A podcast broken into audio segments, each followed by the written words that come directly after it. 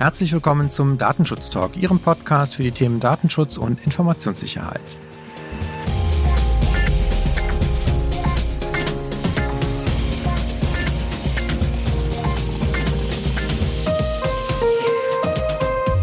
Begrüße Sie heute zu einer neuen Themenfolge. Mein Name ist Heiko Gossen und wir schauen heute gemeinsam mit Ihnen auf ein sehr praxisrelevantes Thema, nämlich auf das Thema Verarbeitungsverzeichnis und wie kann ein Verarbeitungsverzeichnis im Unternehmen vielleicht von einer lästigen Pflicht hin zu einem wertvollen Beitrag oder zumindest mal zu einem unterstützenden Element im Unternehmen werden. Also wie kann sozusagen ein Perspektivwechsel auf das VVT stattfinden und welche Möglichkeiten bieten sich dadurch? Mein Gast heute ist einer, wo ich schon gedanklich unser Publikum, ein, ein Raunen durch das Publikum äh, höre. Das ist nämlich ein Kollege von einem Unternehmen, was auch schon in unseren Datenschutz-News hier und da schon mal Thema und Gegenstand war. Ich begrüße recht herzlich äh, Philipp Wolf von der Firma Palantir. Hallo Philipp. Hallo Heiko. Philipp, wir kennen uns schon, äh, schon eine Zeit jetzt und haben uns einige Male auch auf verschiedenen Veranstaltungen getroffen. Von daher duzen wir uns auch. Die Firma Palantir, da kommen wir gleich nochmal zu, was auch ja, glaube ich, unsere Zuhörer interessieren dürfte, ist natürlich das, was ja häufig auch durch die ähm, Nachrichten der Datenschutz-Community geht, nämlich die Kritik, die oft damit verbunden wird. Da gucken wir gleich auch nochmal kurz drauf. Ich darf dich aber kurz vorstellen zuerst. Du bist Jurist, du warst einige Jahre bei der Daimler AG auch als Privacy- und Datenschutz Council tätig und bist jetzt seit wann genau bei Palantir und äh, was ist deine Rolle da?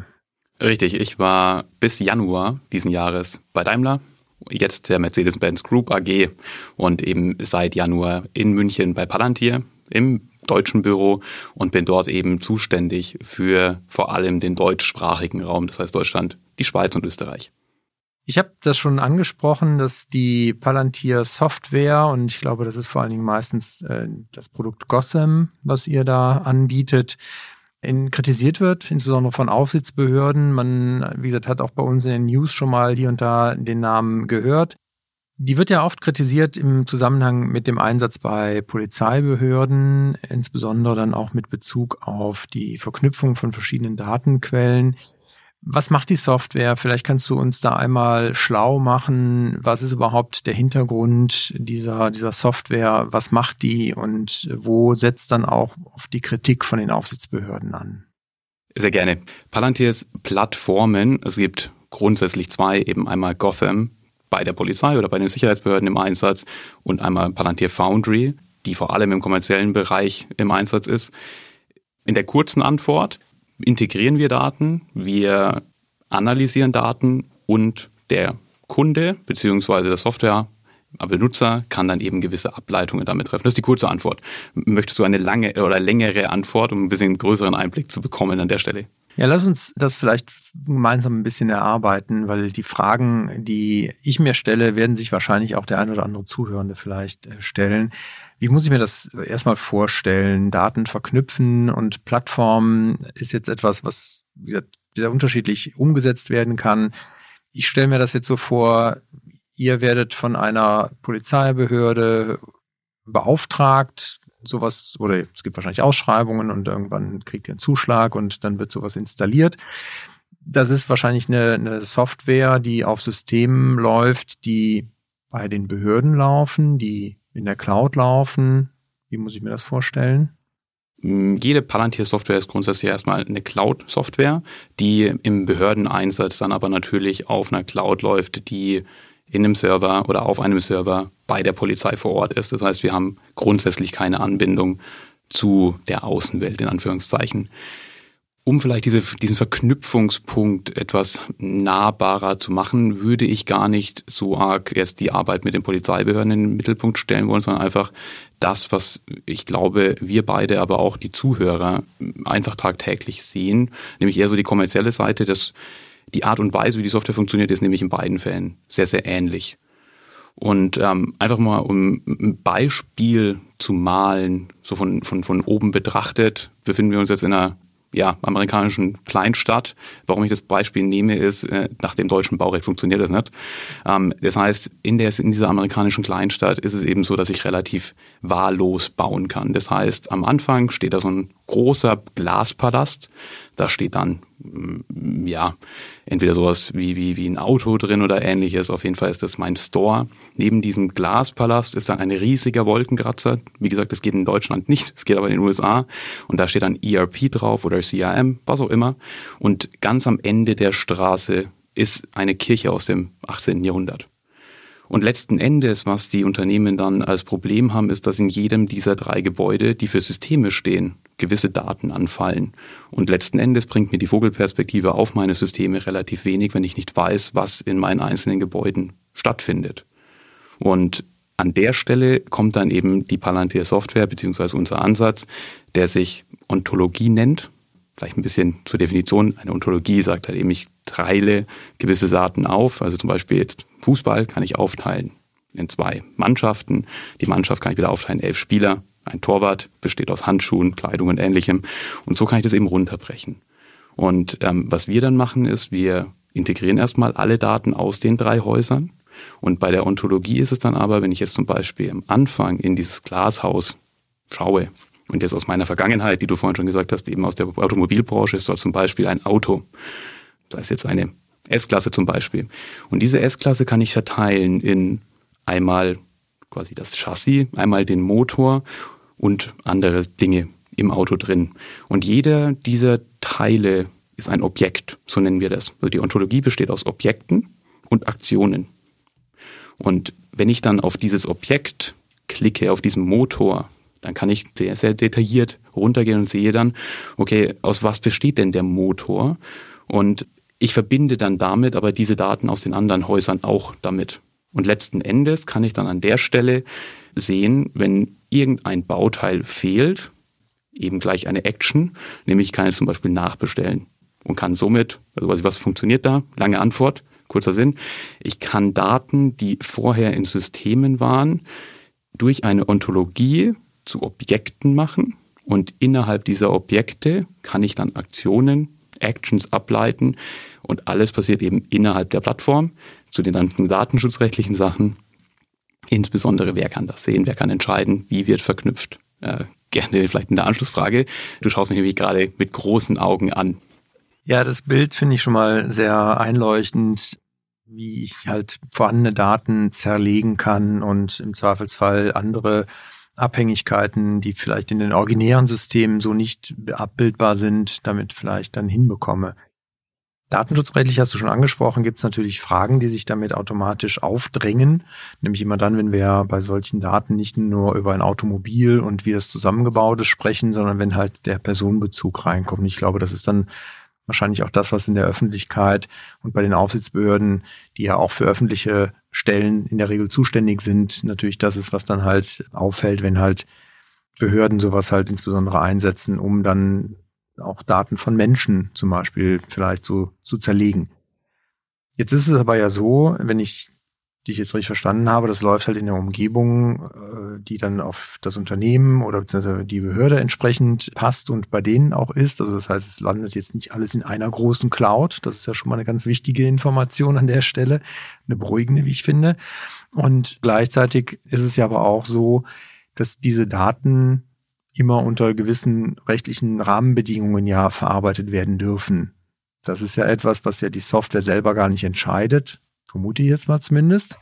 Korrigiere mich, wenn es anders ist, aber ihr, wenn ihr sowas implementiert oder wenn die Software und die Plattform genutzt wird von Kunden von euch, dann entscheidet wahrscheinlich der Kunde darüber, wie er das einsetzt und welche Daten er zerlegt, neu verknüpft oder auch nicht. Richtig? Das ist vollkommen richtig. Je, also alle Palantir-Plattformen sind jeweils kundenagnostisch. Das heißt, ich kann selbst definieren, was ich denn als Objekt habe, weil für zum Beispiel ein Krankenhaus macht natürlich der Fahr das Fahrzeugobjekt keinerlei Sinn.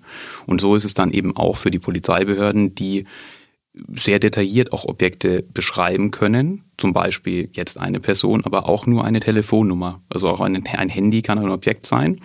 Und letzten Endes in Bezug auf, wie vermenge ich das Ganze.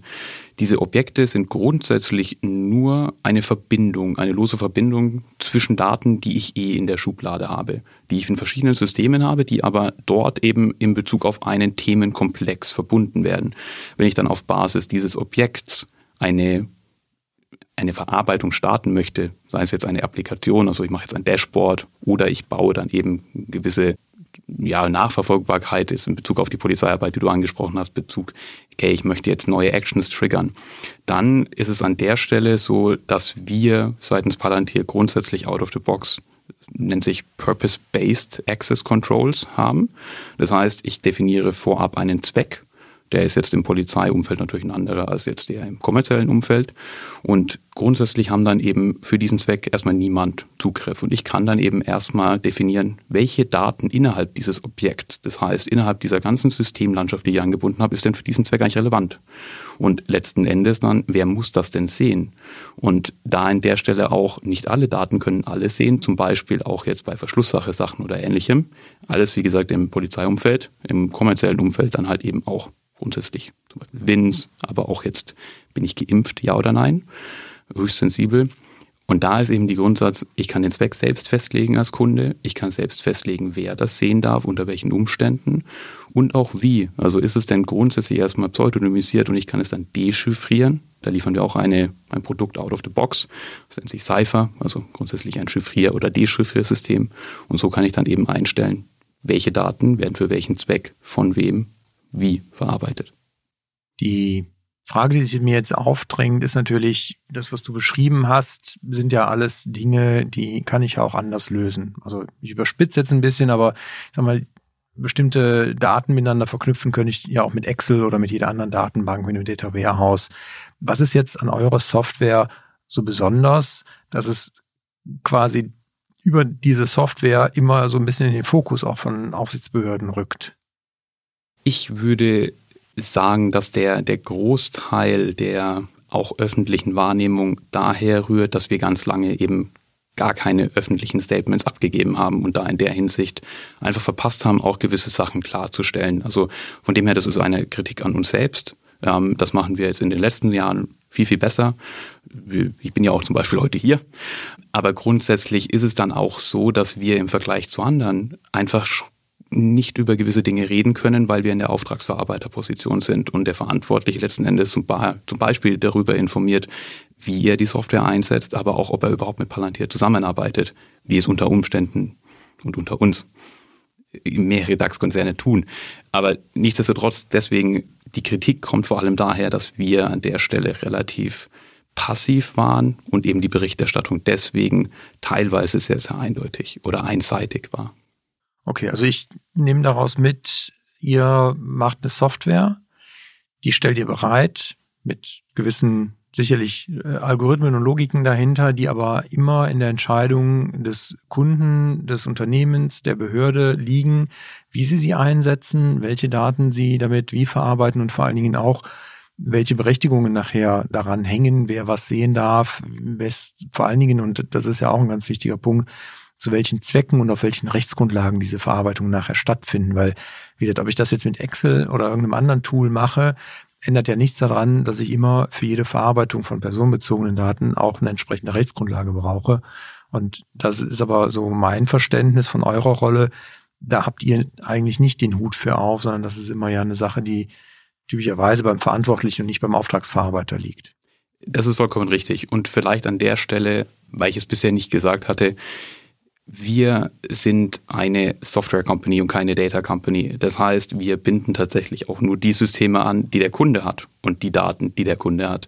Das heißt, letzten Endes, wenn wir zwei zusammenarbeiten würden, könnte ich dir keine Daten out of the box liefern, obwohl wir diese Anfragen sehr, sehr oft haben. Und wir haben übrigens auch keine Daten von dir, Heiko. Von dem das her. Das sagst du jetzt so. Nee, das, das ist wirklich ein wichtiger Punkt. Wir binden nur dieses Thema an, die der Kunde hat. Und vielleicht der Unterschied zu einer fragmentiert, äh, fragmentierten Systemlandschaft mit mehreren Tools, die ich mir natürlich, ich kann mir ein Dashboard-Tool einkaufen oder ähnlichem, der Vorteil der Plattform ist derjenige, dass wir eben auf der Objektbasis, also das heißt von einem Menschen konzipiert kommen. Das heißt, was macht für ihn Sinn? Ist es jetzt ein Auto? Ist es jetzt ein Impfstatus oder ähnliches? Ist jemand geimpft oder nicht? Aber von daher kommend und letzten Endes, was der große Unterschied ist, wenn wir letzten Endes dann nicht nur über das Objekt, sondern über die Action sprechen, die wir auch innerhalb der Plattform treffen, dann wird diese Action innerhalb der Plattform bleiben. Das heißt, ich kann jetzt auf den ich nenne es jetzt mal auf den Knopf Action drücken und letzten Endes wird dann, weil es zum Beispiel Lieferengpässe gibt, wird ein Teil von einem anderen Zuliefer angefordert und mein Auto kann dann gebaut werden. Das hat dann gewisse Implikationen, aber letzten Endes, was dann passiert, ist der Write-Back zu dem Objekt. Und ich habe dann innerhalb der Plattform gleich die Echtdaten, dass ich jetzt halt zum Beispiel da eine gewisse signifikant niedrigere Anzahl an Teilen habe und das sich dann halt wieder auf die Lieferkette auswirkt. Das heißt, letzten Endes ist es eine Symbiose aus Objekten und Actions und letzten Endes bleibt aber alles innerhalb der Plattform und ein bisschen Zukunftsmusik, das sehr, sehr wenige Kunden bei uns bisher in 100 Prozent der Form nutzen ist. Ich kann natürlich auch aus meinen Actions lernen. Das heißt, ich kann im Nachhinein sehen, wie viele waren denn gut, wie viele waren denn weniger gut und kann damit natürlich auch eine AI trainieren, die mir dabei hilft, in Zukunft noch besser zu werden. Ich nehme mit, dass wir im Prinzip oder nicht wir, dass ihr mit der Software im Prinzip die Dinge ablöst und unterstützt, die wahrscheinlich in den meisten Unternehmen und auch Behörden heute schon auch manuell gemacht werden müssen teilweise. Wenn es um so Sachen wie Lieferung von äh, Artikeln geht, dann ist es halt eine Unterstützung von heute wahrscheinlich in weiten Teilen manuellen Prozessen oder halt aus einer Kombination verschiedener Systeme vielleicht äh, vom Bediener sehr stark abhängig ist. Etwas, was ihr automatisiert mit gewissen Logiken und dann auch der Möglichkeit, sowas nachher wieder zu messen, ob es gut war oder nicht gut war. Das kann ich nur vollkommen unterstreichen und eben das komplette Unternehmen abdeckend, nicht nur Einkauf, nicht nur Verkauf, ähnlichem. Okay, prima rückt für mich nochmal einiges ins rechte Licht zurück und freut mich natürlich auch, wenn wir das in Zukunft auch äh, richtig hier einschätzen in unseren Datenschutz-News, wenn mal wieder eine Behörde über Palantir schimpft, schimpft, kein, äh, also schimpft und dass wir das halt entsprechend hier natürlich dann auch ein wenig besser zukünftig einsortieren können und nicht in die gleiche Kerbe schlagen wie alle anderen. Jetzt haben wir eben schon darüber gesprochen, Zwecke, also zu welchen Zwecken werden Daten verarbeitet. Und das bringt mich natürlich auch zu unserem eigentlichen Thema heute, über das wir sprechen wollen, nämlich dem Verarbeitungsverzeichnis, was ja zumindest, wenn wir irgendwo beraten, unterstützen, sich immer auch ein Stück weit an Geschäftsprozessen orientiert, um letztendlich auch diese Zweckabhängigkeit, die wir dann typischerweise auch in den Beschreibungen der Verarbeitungstätigkeiten abbilden, gut mappen zu können und nicht irgendwas völlig eigenes zu machen. Also ich weiß aus der eigenen Erfahrung, früher wurden oft Verarbeitungsverzeichnisse oder als sie noch Verfahrensverzeichnisse hießen, oft auch an Systemen ausgerichtet, was ich halt jetzt unabhängig, ob das eure Software ist oder anderes System, immer als sehr schwierig empfand, weil wir halt Zwecke sehr schwer, sehr schwer in einem System zuordnen können. Oft sind mehrere Systeme für einen Zweck erforderlich oder ich habe halt ein System, was mehreren Zwecken dient. Und damit macht es natürlich eine datenschutzrechtliche Bewertung sehr schwierig, was halt auf einer Prozessebene deutlich einfacher ist. Wenn wir jetzt aber auf dieses Thema Verarbeitungsverzeichnis in der Praxis gucken, dann muss man ja doch sagen, in den meisten Unternehmen, die man so sieht und auch wenn man mit Datenschützern spricht, ist es sehr oft so, dass reflektiert wird, das ist eher so eine lästige Übung, die muss man machen, steht halt im Artikel 30 der DSGVO drin, dass man sowas haben muss und deswegen halt dann als lästige Pflicht irgendwie gemacht wird, oft eher, naja, später äh, nachgezogen wird als als lebendes Dokumentationswerk geführt und gleichzeitig das halt, wie gesagt, von allen Beteiligten eher als lästige Pflicht empfunden wird. Wie, wie ist das in deiner Wahrnehmung? Wie, wie schaust du da drauf? Wie ist deine Erfahrung mit dem Thema Verarbeitungsverzeichnis? Ich kann nur unterstreichen, dass das auch mein Einblick ist, den ich bisher sammeln konnte. Stichwort lästige Übung, die am Ende des ganzen Prozesses dann eben gemacht werden muss. Das heißt, der Fachbereich, die Business Unit hatte eine, hatte eine glorreiche Idee, die wurde dann von Legal über mehrere Monate im Zweifel geprüft, wurde dann umgesetzt und letzten Endes bekommt man dann einen E-Mail-Alert, in dem es dann heißt, äh, bitte hier fehlt noch ein Eintrag, bitte nachholen. Und deswegen glaube ich auch, dass es Stand heute oftmals noch so ist, dass man eben das Ganze nachgeordnet irgendwie einfüllt in ein wie auch immer geartetes Verarbeitungsverzeichnis, das mehr oder weniger von einer Person geführt wird oder eben im Best Case von den Personen, die wirklich im Prozess auch betraut sind. Ist aber tatsächlich noch Luft nach oben. Oder was, was sagst du aus der quasi aus der ersten Reihe?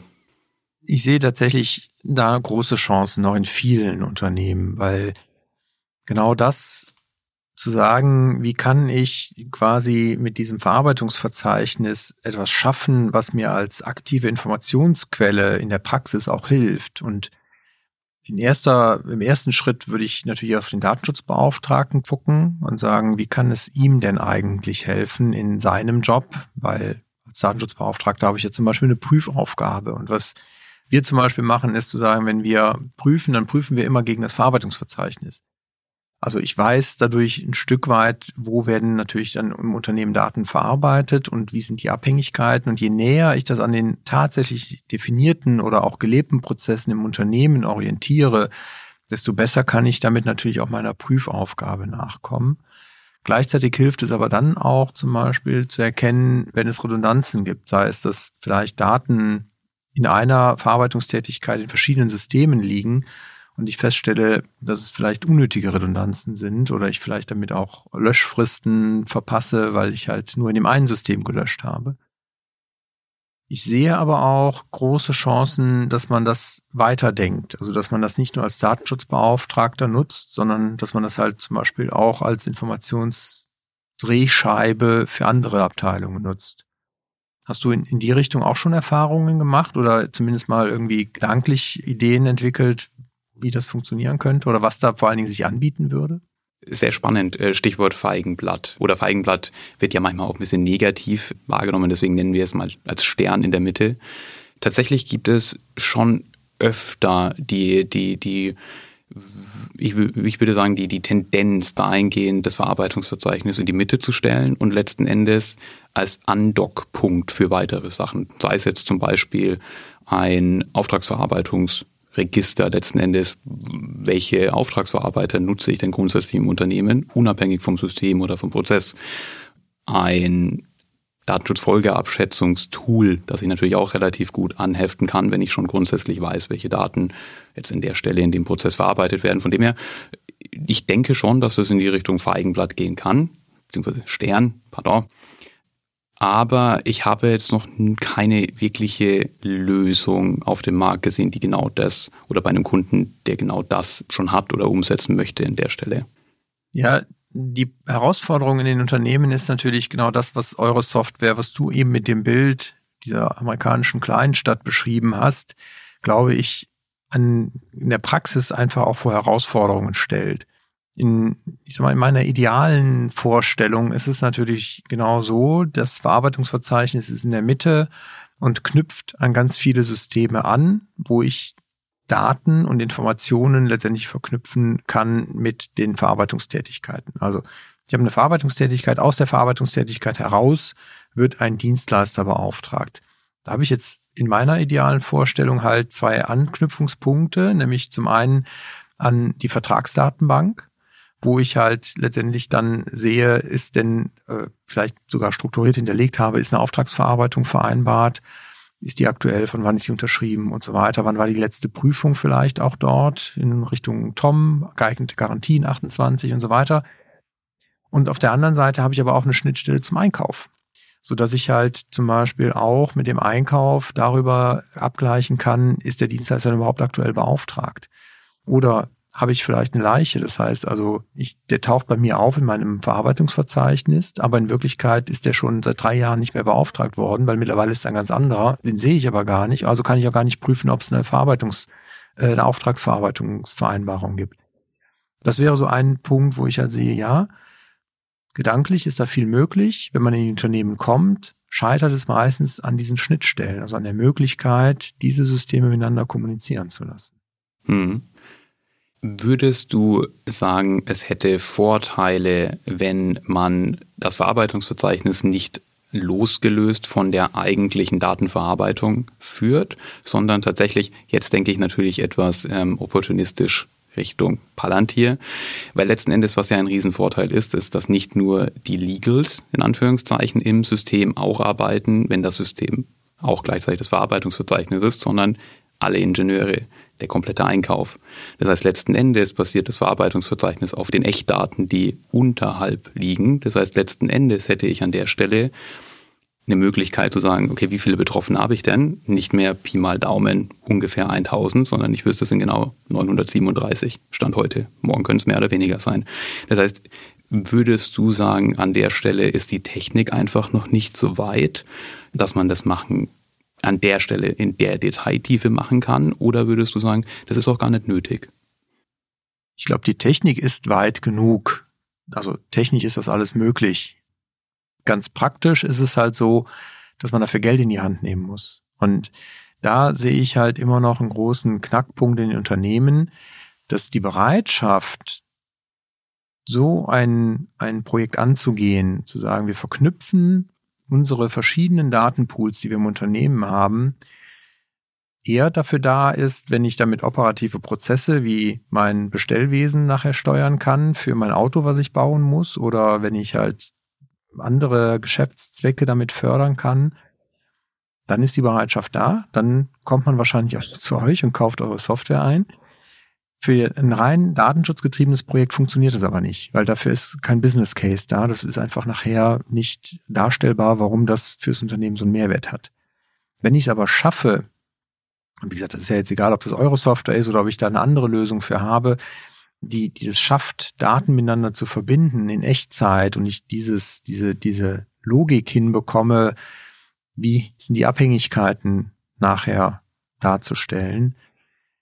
Wenn ich das schaffe, damit Mehrwerte auch für andere Bereiche zu schaffen, dann glaube ich, kommen wir an eine Stelle, wo sich auch ein Business Case am Ende rechnen lässt. Also wenn ich es schaffe, dem Einkäufer zu erklären, dass es für ihn Mehrwerte hat, wenn er eine direkte Anbindung an die Vertragsdatenbank hat und auch an das Verarbeitungsverzeichnis. Und wenn ich im Fachbereich oder dem Prozessmanagement zum Beispiel erklären kann, warum es gut ist, das mit den Prozessen, die im Unternehmen dokumentiert und definiert sind, zu mappen. Und wenn ich halt schaffe, meine Datenschutzhinweise nachher so anzubinden, dass ich sie aus meinen Verarbeitungstätigkeiten an den richtigen betroffenen Stellen punktgenau formulieren kann, weil ich halt weiß, welche Zwecke hinten raus und welche Empfänger es gibt, dann komme ich halt dahin, dass ich halt auch, wie gesagt, Mehrwerte an anderen Stellen schaffe. Und wenn es halt die Integration von so Dingen ist wie das Risikomanagement für die Informationssicherheit, weil ich zu meinen Verarbeitungstätigkeiten nachher Systeme zuordnen kann und daraus wieder eine zentrale eigene Basis schaffe, die ich sogar mit der IT verknüpfen kann bezüglich deren CMDB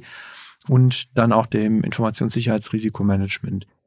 Also es gibt so viele Möglichkeiten und Abhängigkeiten, die man darüber abbilden kann, die es aber enorm schwer machen und herausfordernd machen, dafür in einem Unternehmen das notwendige Budget zu bekommen.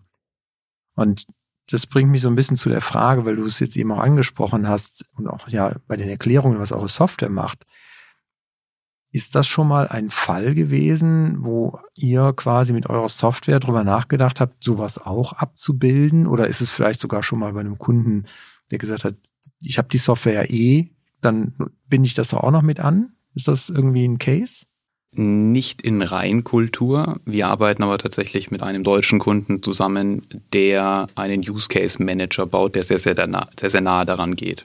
Das heißt, letzten Endes ist es eine Art Vorprüfung und die ist in der Gestalt, dass es eben gewisse Objekte gibt und der Fachbereich letzten Endes immer anfragen muss, also wie eine Legal-Freigabe per E-Mail ist es dann eben eine Legal-Freigabe in dem Fall per Foundry und sagt, ich möchte die und die Daten zu denen den Zwecken, ist das okay? Und dann hat der Datenschutzbeauftragte in dem Fall die Möglichkeit zu schauen, was sind es für Daten, was sind die Zwecke, passt das? Er kann aber auch mehr Informationen anfordern, alles über die Software. Und letzten Endes, was passiert ist, wenn er die Freigabe erteilt, dann hat der Kunde verschiedene Überbegriffe oder sein, sein komplettes Unternehmen in ungefähr zehn große Prozesse geteilt. Sei es jetzt einmal Marketing, sei es einmal Vertrieb und ähnlichem. Und innerhalb dieser zehn Oberbegriffe Prozesse oder großen Prozesse gibt es noch mehrere Unterprozesse. Und letzten Endes, was er damit vorhat, ist zu sagen, okay, ich habe jetzt Use Cases, also wirklich der Einzelfall.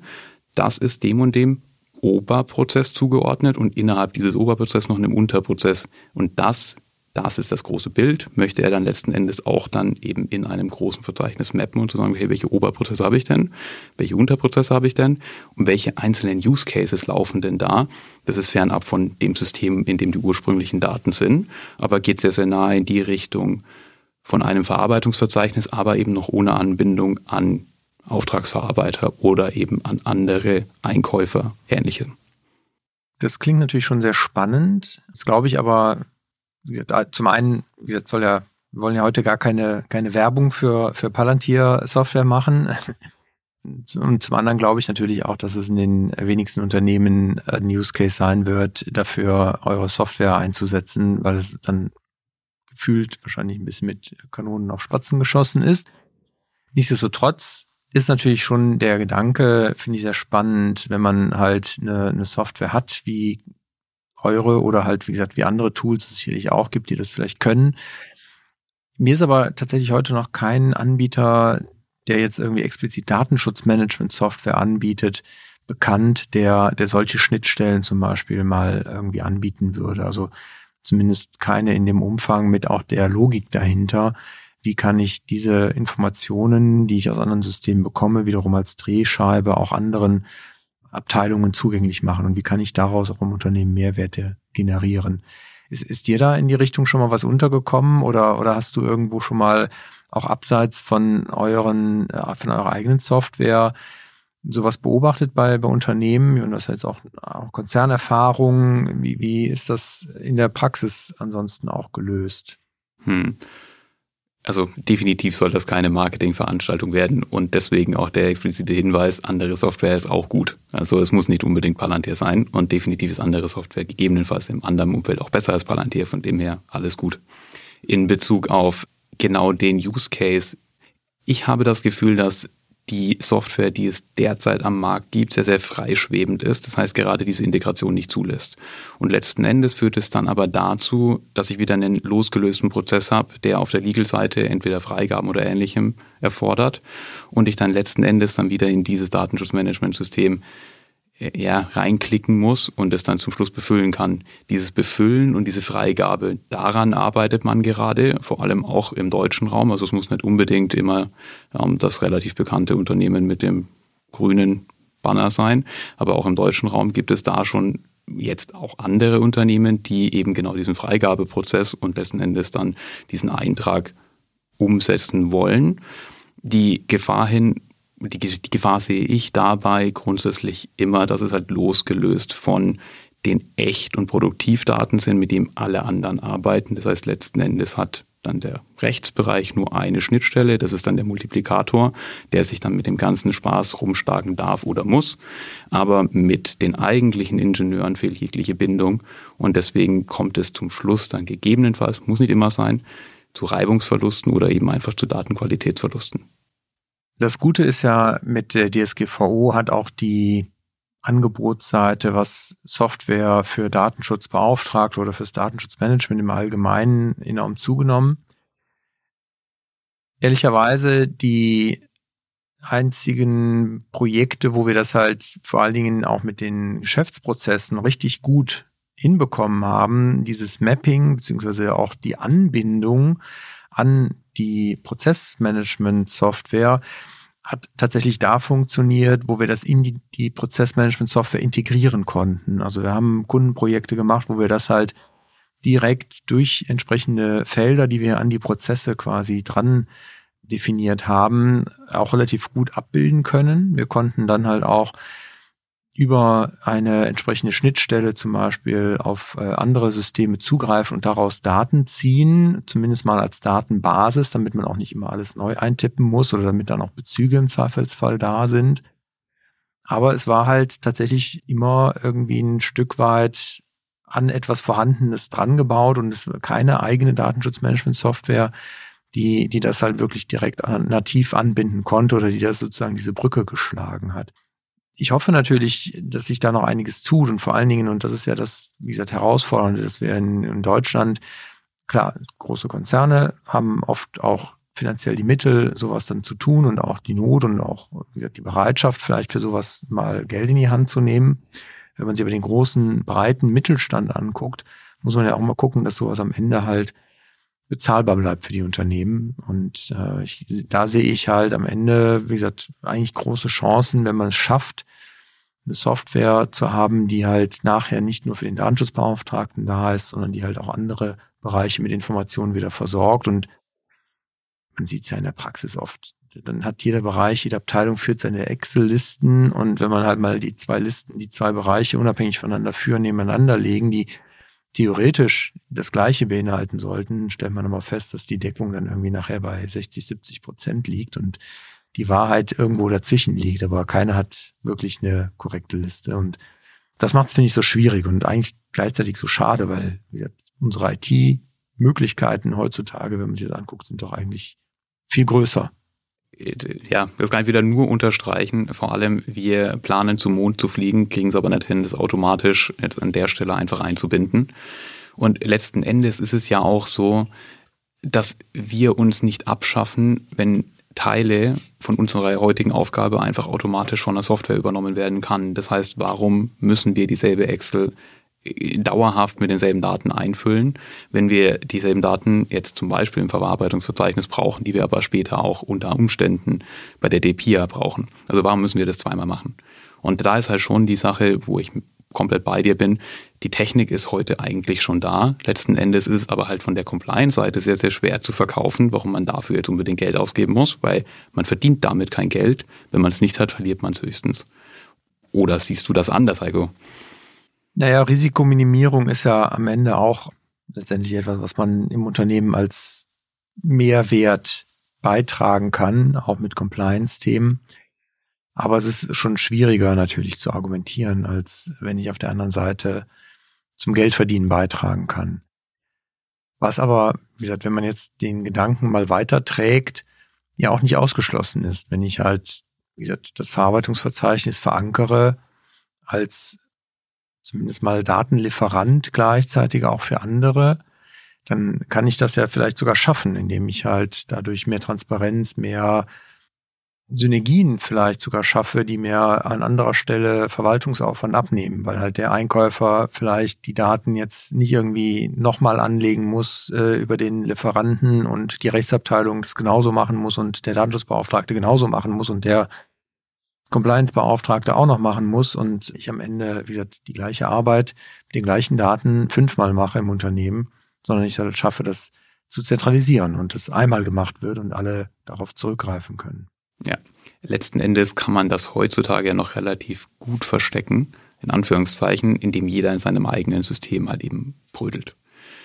An der Stelle in der, an der Stelle, in der wir noch einen riesen Vorteil gesehen haben, um auch ein kleines Rechenbeispiel machen zu können, dass sich das eben lohnt, das Ganze zu verknüpfen, ist, wenn man betroffenen Rechte mit ins Spiel nimmt. Nämlich letzten Endes weiß ich dann auch schon, ich habe jetzt gewisse Verarbeitungsvorgänge und da sind eben Betroffene dabei. Wenn dann aber eine Auskunftsanfrage kommt, gibt es relativ häufig den Zustand, dass die Leute mit brennenden Haaren im Kreis laufen, salopp gesprochen. Und letzten Endes dann halt eben System-Einzelanfragen kommen, kennt ihr Person X oder Y. Das ist heutzutage definitiv viel besser. Dazu kannst du vielleicht noch einen Satz sagen, wie das heute in der Praxis äh, umgesetzt wird. Vor allem im großen Unternehmen ist es halt einfach unglaublich schwierig, mit verschiedenen Tochtergesellschaften da jetzt rauszufinden, wer kennt denn jetzt Person X. Und wenn ich da natürlich dann halt alles inklusive Produktivdaten an einer Stelle verknüpfe und sage, okay, Person X hat jetzt eben eine Auskunftsanfrage gestellt.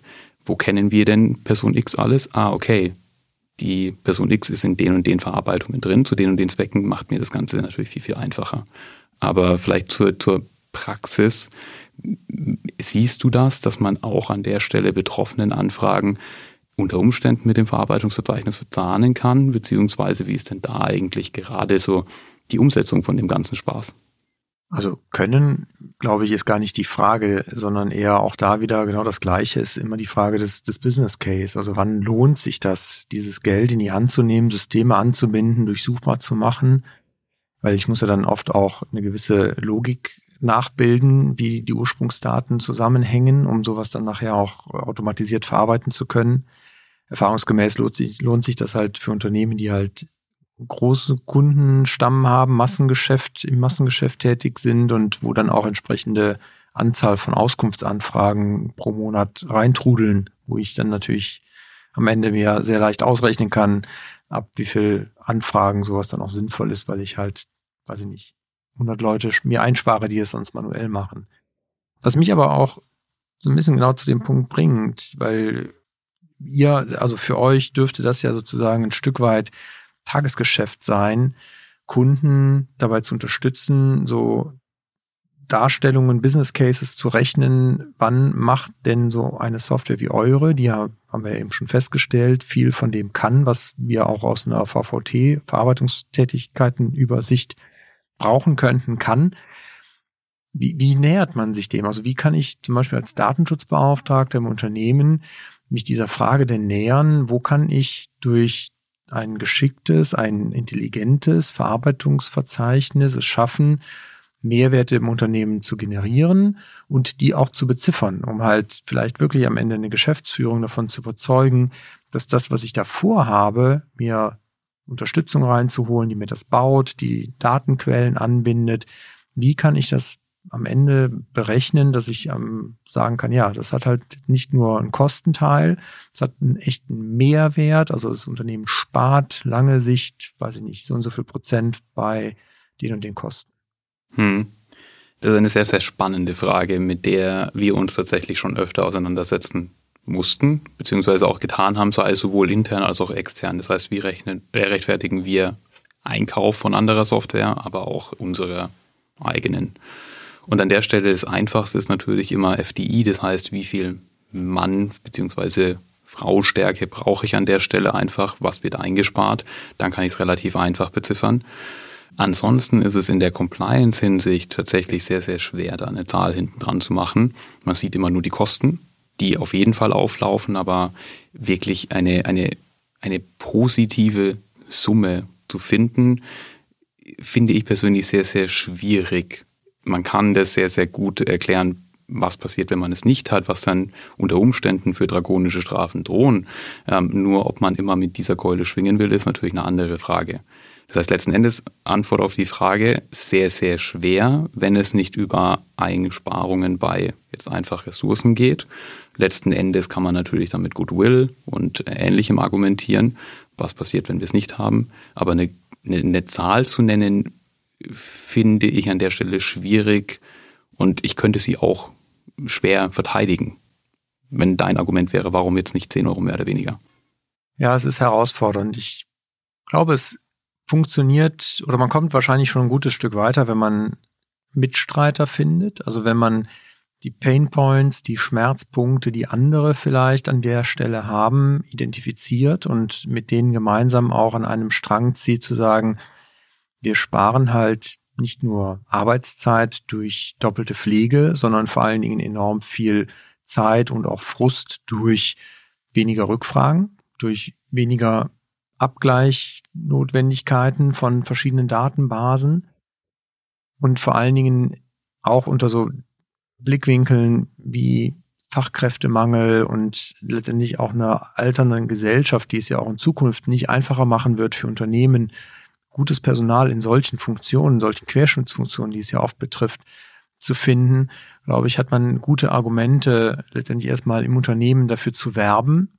Und wenn man dieses Mindset erstmal geschaffen hat bei seinen Kollegen, Kolleginnen, dass man in so eine Richtung denken kann gemeinschaftlich, ich glaube, dann kommt man wahrscheinlich auch an einen Punkt, wo man sagt, okay, jetzt versuchen wir das mal zu quantifizieren, jetzt versuchen wir mal zu überlegen, wie viel Prozent unserer Arbeitskraft sparen wir denn ein und muss ja gar nicht nachher weniger Arbeitskräfte sein, die ich dadurch beschäftige, aber wenn ich dadurch Synergien schaffe und einfach schon mal in Zukunft weniger neue Leute suchen muss, um die gleiche Arbeit zu schaffen, habe ich ja auch schon als Unternehmen viel gewonnen. Definitiv. Ja. Sehr gut. Fällt dir sonst zu dem Thema Verarbeitungsverzeichnis noch was ein, wo du sagst, da würde sich noch ein guter Anknüpfungspunkt fachlich bieten, um auch auf Synergien zu prüfen? Welche anderen Rollen oder Abteilungen im Unternehmen würdest du sehen, die vielleicht auch Interesse an Daten hätten, die in so einem Verarbeitungsverzeichnis schlummern? Aus der eigenen Erfahrung, eben wenn man bei Palantir ähm, andere Software einkaufen möchte, ist es ein relativ intensiver Infosec-Prozess unter, unter Umständen oder unter anderem. Und äh, deswegen an der Stelle glaube ich, macht es auch Sinn, wenn man dieses Verarbeitungsverzeichnis eben denn mit der Infosec Sparte teilt und eben auch gemeinsam an der Stelle zum Beispiel solche Vorprüfungen, ähm, Neudeutsch Due Diligence, ähm, dort anheftet und eben, eben sagt, okay, was, was, was kaufe ich mir denn da jetzt ein? Und letzten Endes ist es ja auch ein gewisses Risiko. Ich muss ja nicht gleich äh, einen Merger haben, in dem ich mir ein komplettes Unternehmen einkaufe, aber letzten Endes ist es ja schon so, dass ich wissen möchte, ist mein Auftragsverarbeiter, den ich mir im Zweifel jetzt einkaufe, oder sei es auch, wie auch, wie auch immer der, der Vendor, in welcher Rolle er arbeitet, gab es denn da zum Beispiel schon Inzidenz in, in der Vergangenheit oder in der kurzen Vergangenheit? Das heißt, in gut Deutsch kann ich dem trauen. Und letzten Endes würde ich deswegen sagen, die enge Verzahnung mit Infosec, das ist was, was wir vielleicht auch mit deiner persönlichen Expertise, weil du kennst dich in der Schnittstelle viel, viel besser aus als ich persönlich. Würdest du denn sagen, an der Stelle macht es Sinn, so ein Verarbeitungsverzeichnis vielleicht auch über das, was vor, gesetzlich vorgeschrieben ist, anzureichern oder halt eben eng zu verknüpfen mit was, was eigentlich Richtung Toms geht und Add-ons? Ich bin großer Verfechter von einer Integration Datenschutzmanagement und Informationssicherheitsmanagement. Nicht zuletzt, weil wir ja jetzt auch seit geraumer Zeit die entsprechende Standardisierung in dem Bereich haben mit der ISO 27701 als Ergänzung zur 27001. Von daher, das macht aus meiner Sicht definitiv Sinn, da zu gucken, wo kann letztendlich ich gemeinsame Anknüpfungspunkte finden. Und das Thema Risikomanagement ist halt eine große Schnittmenge, auch wenn ich leicht unterschiedliche Blickwinkel auf Risiken habe aus der Datenschutz- und betroffenen Perspektive versus der Unternehmensperspektive. Aber ich glaube trotzdem, dass es ein ganz großer Mehrwert ist, wenn ich diese beiden Themen eng miteinander denke und vor allen Dingen versuche methodisch wie auch systemisch miteinander zu verdrahten, weil, wie gesagt, auch da habe ich am Ende mit einer Datenbasis doch immer wieder viel Vereinfachung und wenn ich es schaffe, mit dem Informationssicherheitsbeauftragten, dem CISO, da eine gemeinsame Denkweise und Linie zu finden, wie man daran arbeitet, wird Riesensynergiepotenzial, definitiv. Sehr gut, Philipp. Dann an dieser Stelle schon mal dir ganz recht herzlichen Dank. Vielen Dank, dass ich da sein konnte. Und ich hoffe sehr, dass wir Ihnen, liebe Zuhörenden, jetzt äh, nicht nur einmal ein wenig Aufklärungsarbeit leisten konnten, was Palantir ist und vielleicht auch was hinter vielen Vorwürfen, die man in den Medien mitbekommt, vielleicht auch dran ist, beziehungsweise inwieweit man die Verantwortung, wie sie oft tradiert wird, äh, hier richtig zuordnet. Auf der anderen Seite hoffen wir natürlich oder hoffe ich vor allen Dingen auch, dass wir Ihnen so ein paar Impulse geben konnten zum Thema Verarbeitungsverzeichnis und wie man daran vielleicht auch im Unternehmen weiterarbeiten kann, wie man es weiterentwickeln kann, auch letztendlich was die Sichtbarkeit, den Stellenwert und bis hin am Ende zum Mehrwert angeht, liefern konnten. Wenn Sie dazu Ideen haben, wenn Sie dazu anderer Meinung sind, wenn Sie vielleicht auch noch Hinweise haben zu Software, die sowas, was ich alles eben mir erträumt habe, äh, vielleicht auch kann, ohne dass ich dafür gleich große Kreditbeträge aufnehmen muss, um sie mir leisten zu können als Unternehmer, dann freuen wir uns natürlich auch über entsprechende Hinweise. Dazu gibt es einmal in den Show Notes einen Link zur Folgenseite, wo Sie direkt kommentieren können. Das ist die eine Möglichkeit. Oder Sie schreiben uns einfach eine E-Mail, datenschutztalk.migosense.de oder einfach über die sozialen Medien. Sie finden uns auf Twitter, ds-talk oder auf Instagram unter datenschutztalk-podcast. Also es gibt keine Ausrede, es nicht zu tun. Von daher freuen wir uns und ja, bleiben Sie uns gewogen. Auf bald.